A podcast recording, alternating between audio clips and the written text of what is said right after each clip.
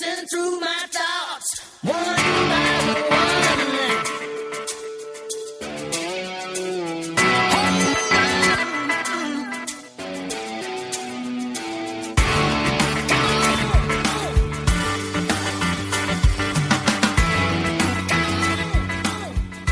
Willkommen zum Podcast nach dem Spiel bei 1860 München im Stadion des FC Bayern München. Okay, das war jetzt das war Findest du gemein. es ein bisschen übertrieben oder findest du es ein bisschen übertrieben? Das war gemein, aber so ein bisschen nachtreten muss sein. Ich mache quasi den Mickey Stevic im Podcast heute. Ich habe den Mund offen stehen, kann nichts sagen und weiß noch nicht genau, wie ich diese Bemerkung einordnen soll. Du möchtest über das Spiel reden vom Sonntag. Ja, Welches Spiel eigentlich? Also, Bunky schrieb mir eine Nachricht, in der stand, wir hatten eigentlich Union gespielt. Die Antwort darauf lautet, was hat Union heute gespielt? ich habe ihm geantwortet, Das ist ein Running Gag. nicht. Ähm, aber da war ja sowas wie eine goldene Ananas aufgebaut und der Sieger durfte sie sich mitnehmen. Ha, er durfte sich auf den Kopf setzen. Und, aber mal jetzt ernsthaft, äh, es ging ja noch um Punkte, einstelliger Tabellenplatz, sportlich fair, sich aus der Saison zu Ich verabschieden. dachte eigentlich, es ging um Urlaubsgeld. Das hätte ich verstanden. Stimmt, das hat die BZ geschrieben. Ha? Die hat, glaube ich, zum dritten Mal, nachdem der Kurier damit angefangen hatte mit den ganzen Themen, hat die BZ das, glaube ich, jetzt zum, weiß ich nicht, wie viel Mal nochmal Es aufgegriffen. war, es war und schwer. Also die Woche war für die Presse, war die Woche vor diesem letzten Spiel irre schwer, weil es war einfach nicht. Es war klar, Hertha ist raus, da passiert nichts mehr. Es war klar, bei Union geht es um nichts mehr. Also diese Spiele anzukündigen, muss die Hölle für jede Redaktion gewesen sein. Ach naja, bei Hertha, aber okay, äh, da gab es ja Themen noch. Aber bei Union ging es halt, es war ja klar auch, wer verlässt und das hat ja, Ja. dann äh, kurz vor dem Wochenende gab es ja noch die Pressemitteilung, dass ähm, auch ähm, Dohan und Schulz neben den schon bekannten Benten, Gebhardt und Busch auf jeden Fall Union verlassen werden. Und es wurde dann halt vom Trainer gesagt, ähm, dass nach. Ich weiß gar nicht, ob das nachher vom Trainer gesagt wurde. Also es geisterte so rum, es wird nach Leistung aufgestellt und es gibt jetzt nicht dieses Abschiedsspiel für die, sondern Abschiedsspiel wird sein gegen Amsterdam, Athen und dann doch Vitesse Arnheim. Es gab also Bempen, Gebhardt, Schulz, waren in der Startelf in München. War eine Überraschung, oder? Äh, ein bisschen. Also ich meine, ich habe mich natürlich sehr gefreut, irgendwie die Leute nochmal zu sehen. Also es war schon irgendwie auch ein Geschenk vom Trainer, so an mich. Ja, aber man hätte sie Aber es war halt- jetzt nicht die, die Mannschaft, die man sich so vorgestellt hätte, wenn man sagt, man will jetzt hier ernsthaft sich um drei Punkte bemühen. Ja, aber man hätte die ja auch nochmal sehen können, meinetwegen jetzt in der Woche gegen TUS Jahreszahl Sachsenhausen oder Zedenick oder dann Anheim. Also es war jetzt nicht unbedingt notwendig, sage ich jetzt mal so provokant, äh, sie in der Versicherungsarena auftreten zu lassen. Ach naja, ich denke schon, dass es äh, hilfreich sein kann, wenn du ein Spiel vor einer größeren Kulisse hast, das innerhalb der zweiten Bundesliga ein Punktspiel ist ja ein ganz normales, dass die Leute nochmal spielen und vielleicht doch irgendwie auch ihren Marktwert unter Beweis stellen können. Und Gebhardt als B-Trainer. Bei Gebhardt ist das anders. Okay, gut. Aber der hat, ähm, der hat sich das auch wiederum irgendwie verdient. Aber es hätte eigentlich, also dieses Spiel hatte schon so die Ahnung, okay, es war jetzt nicht ganz so warm und ähm, eigentlich war es ja auch noch ein Spieltag. Aber es hatte schon was von diesem Vorbereitungskeks, oder? Also so nach äh, drei Wochen Konditionbolzen war alles ein bisschen langsamer, man wollte sich auch nicht wirklich wehtun. Unsere WM-Fahrer haben sich geschont, Waren, ja, sah ein bisschen aus ein Trainingsspiel. Hm. aber so stimmungsmäßig war es schön. Kam gut rüber zur, vom Gästeblock. Ich stand direkt vor dem Gästeblock, mir hat er auch gut gefallen. Ja. Der Trainer hat dann eigentlich. Nee, dann greife ich vor. Andersrum. Es gab ja noch ein bisschen Aufregung und zwar komprimiert. Ähm, ein geschenkter Elfmeter, also der war nicht vom Schiedsrichter geschenkt. Ich gehe davon aus, dass da wirklich was war. Habe ich nicht wirklich gesehen. Also konnte ich nicht nachvollziehen. Du Äh, standst ja nur 15 Meter entfernt. Nee, nee, ich stand an der Mittellinie auf der gegenüberen Seite. Also ich stand wirklich ganz woanders. Ja, Oh, also ich habe klar Elfmeter gesehen, aber das muss bei mir nichts heißen. Ich fand das interessant, also dass halt ähm, Dohan und Gebhardt sich da so naja, gestritten wäre zu viel gesagt, aber halt die Ausführung des Elfmeters diskutiert hatten. Jeder wollte nochmal? Ja, und ich habe eigentlich nicht verstanden, wieso Dohan den Ball nimmt. Also natürlich will er sich verabschieden, aber pff, mein Gott, äh, Gebhardt ist ein sicherer Elfmeterschütze und äh, also das verstehe ich dann nicht, weil irgendwie äh, so für Kaspern kann man, wenn man mit, äh, was ich nicht, 20 Punkten Vorsprung Erster ist oder so. Das, also es hat mir nicht gefallen und mir hat auch nicht gefallen in der Szene vorher, dass äh, Rau und Mosquera sich gegenseitig so angegangen sind, kurz vor dem Elfmeter dann Mosquera und Bempen noch, wo ich nicht verstanden habe, ähm, was da vorgefallen ist. Also die waren schon ein bisschen angezickt. Und nun gut, Elfmeter quasi verschossen, indem man dem Torwart das quasi in die Mitte schießt. Kann passieren, gelb-rote Karte für Bempen, kann passieren. Der Abgang war natürlich anders als bei Gebhardt, der kurz vorher ausgewechselt wurde mit Beifall und so Ja. weiter. Dafür hatte Bempen einen sehr exklusiven Abgang, weil für ihn äh, der Boden geöffnet wurde in der Versicherungsarena und er Aber rein, der Boden sich. Ja, ist natürlich ist schon großes Kino, aber Vielleicht hat der Schiedsrichter das überhaupt auch nur deshalb gemacht. der hatte einen Sinn für gute Abgänge. Ja, für Drama und so. Ja, Sinn für gute Abgänge hatte er, weil Eig- Eigner von 1860 hat ja so die ein oder andere Schutzschwalbe auch gezeigt. Hätte mich nicht gewundert, wenn der Schiedsrichter da auch noch Haltungsnoten rausgeholt hätte, so Kärtchen aus der Brusttasche. Weil äh, verwarnt hat er ihn ja nicht dafür. Selbst als äh, Peitz mit ihm geschimpft hatte, hat Eigner sich das Gesicht gehalten. Ich glaube, ein Wort muss ihn hart im Gesicht getroffen Ja, ja, haben. Akibo, die Augenbraue ist direkt aufgeplatzt. Ja, aber der Trainer hat nach dem Spiel gesagt, also Uwe Neuhaus, dass ähm, das Spiel sinnbildlich für alle Auswärtsspiele in dieser Saison war. Also so eine Mischung aus Unvermögen und Pech. Ja, Und ich dachte, hm, sinnbildlich. Und die schlechten Sachen verdrängt man, glaube ich, mit der Zeit auch. andererseits waren wir nicht auch auswärts in Kaiserslautern und haben da unentschieden gespielt oder so? Ja, das war ein Punkt. Und ich habe dann nämlich jetzt mal tatsächlich die Tabelle geguckt, die Heim-Auswärtstabelle. Und auf der Auswärtstabelle ähm, sind wir auf dem Relegationsplatz. Oh, Und auf der Heimtabelle auf Platz 7. Nur zwei Punkte hinter St. Pauli zum Beispiel. Ja, zu Hause ist am schönsten. Dieser Platz kann nur von Union bespielt werden. Oder was versuchst du zu sagen? Nein, also der Trainer hatte einfach mal recht, Ja, wie natürlich. immer. wie immer eben.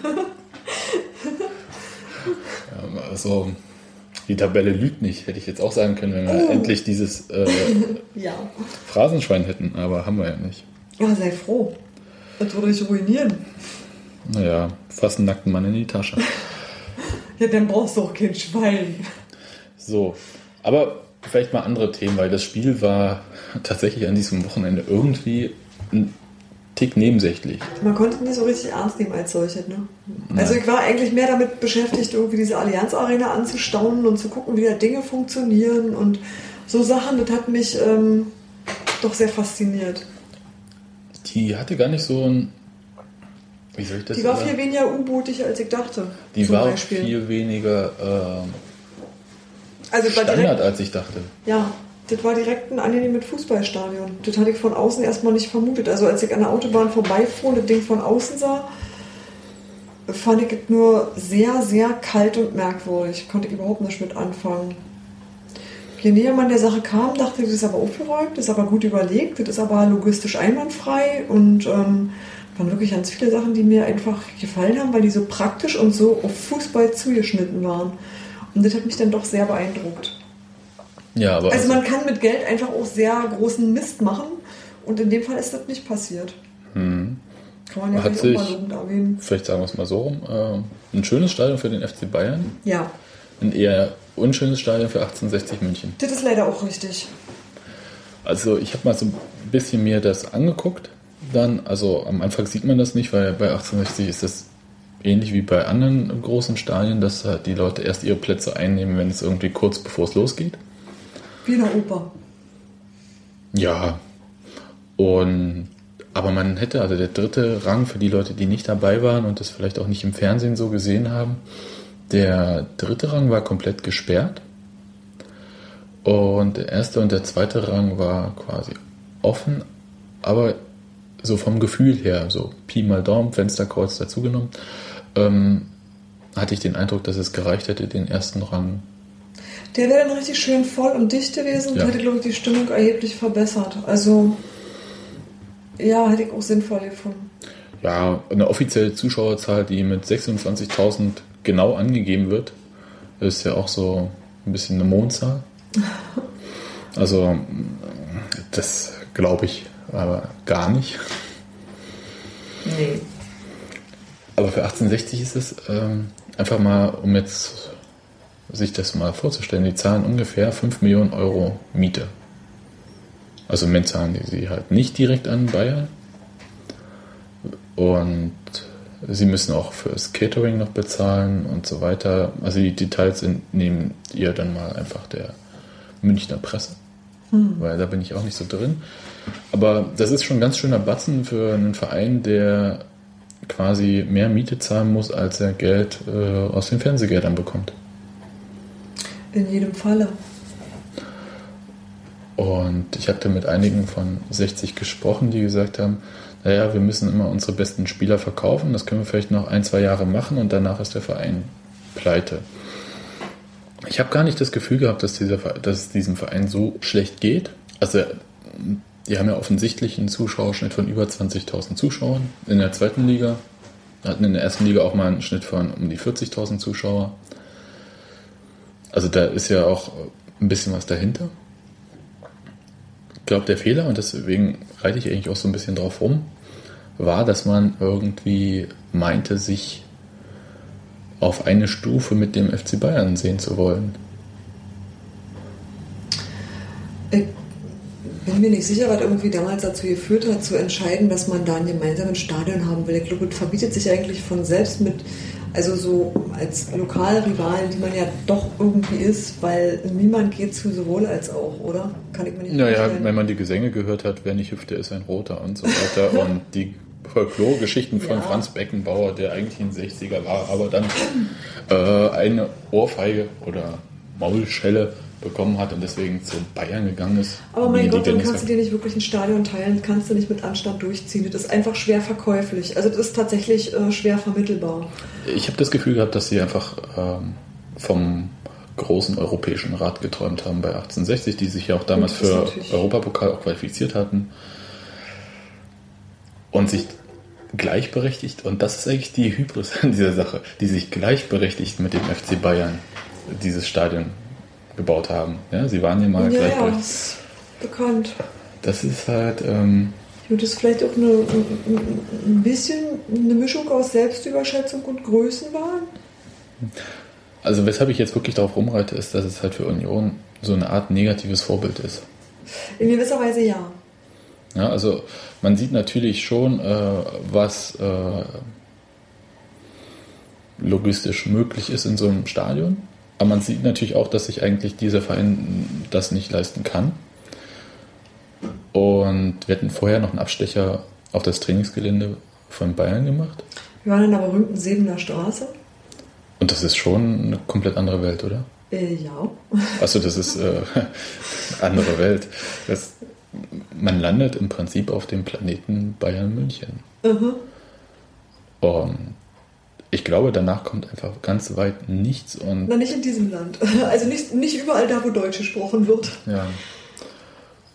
Und das muss man einfach mal so hinnehmen. Und ähnlich ist es ja, also ähnlich, aber von der Entfernung her ist es auch bei Hertha und Union. Wenn man sich einfach mal anschaut, wie viele Mitarbeiter jeweils beide Vereine haben, mit welchen Etats jeweils geplant wurde. Spannend wird es ja zu sein, äh, sein zu sehen, mit welchem Etat dann Hertha für die zweite Liga tatsächlich plant. Bisher steht im Raum eine Summe von 35 Millionen Euro. Das ist ja mal dann ungefähr dreimal so viel wie Union. einfach nur, um so diese Relation auf sich wirken zu lassen. Und ich glaube auch nicht, dass, also einerseits, dass man sich damit messen muss, weil man ganz woanders herkommt. Ich denke, man darf das, vor, man darf das einfach nicht. Man hat Also auch eine ganz andere Vorstellung äh, davon, wie welche Kultur gepflegt wird in dem Verein zum Beispiel. Ja.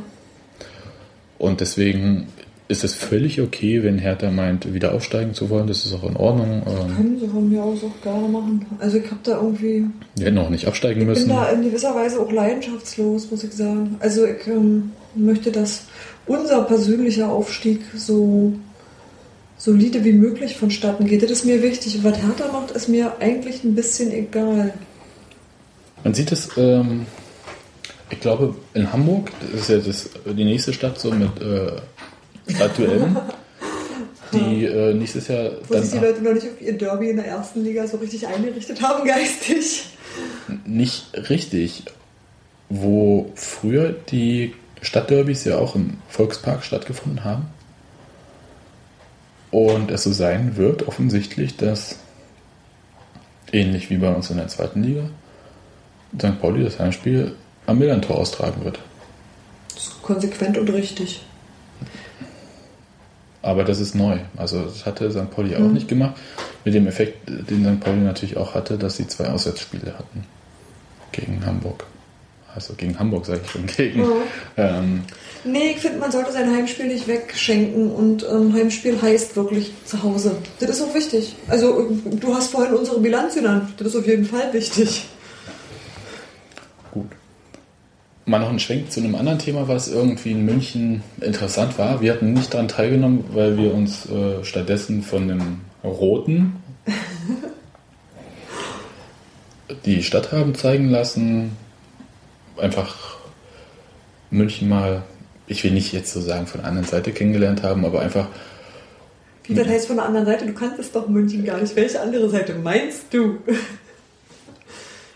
Wir waren einfach mal München gucken. Wir waren in. München gucken. Aber es gab in Erding äh, das Exiler-Treffen. Man hat Ausläufer dessen an allen Bahnhöfen getroffen. Richtig. Das war schön. Auch. Gut gelaunte Menschen von zu Hause. Ich fand es sehr sympathisch. Ich dachte, oh super, wir sind überall. Mich hat es sehr erfreut. Ich finde es immer schön, wenn mir jemand irgendwie mit einem Union-Trikot entgegenkommt. Äh, egal, wo ich bin. Ich würde jetzt äh, einfach. äh, Was Das widersprich mir doch mal. Einfach nur so, weil du kannst. Nö. Super. Nee, in dem Fall äh, überhaupt nicht. Ich fand das irgendwie witzig äh, mit, dem, mit der Umwidmung des Matuschka-Lieds auf Bönig, auch wenn es Ach, das fand ich eher tralla, aber was ich super fand, war, wie Bönig darauf reagiert hat. Ich habe mir vorhin dieses Video angeguckt und ähm, es war ganz bezaubernd.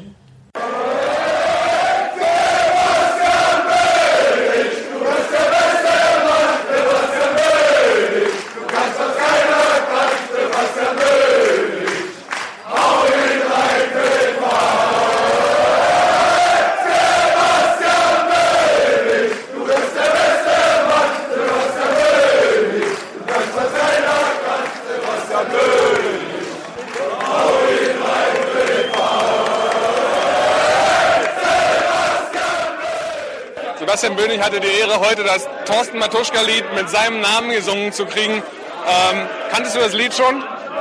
Selbstverständlich kann ich das Lied. Ähm, ist natürlich eine besondere Ehre, äh, ein Lied äh, von Thorsten Matuschka zu übernehmen, weil äh, er ist ja natürlich äh, auch schon eine, eine kleine Legende bei dem Verein. Also ich, ich würde, würde sagen, dass er äh, mit, glaube ich, der beste Spieler in der Saison war. Und äh, ich gönne es ihm von ganzem Herzen, weil er ein super Typ ist und äh, ich ja eigentlich von Anfang an auch mit ihm zusammengespielt habe. Und äh, ja, da, da würde ich gerne mal auf, auf einen Song von mir verzichten, damit er dann auch mal äh, gefeiert wird. Ne? Also ich hätte Böni am liebsten gleich wieder mitgenommen. Er hat ja auch bei vielen Leuten den Eindruck hinterlassen, als ob er auch gerne mitgekommen wäre.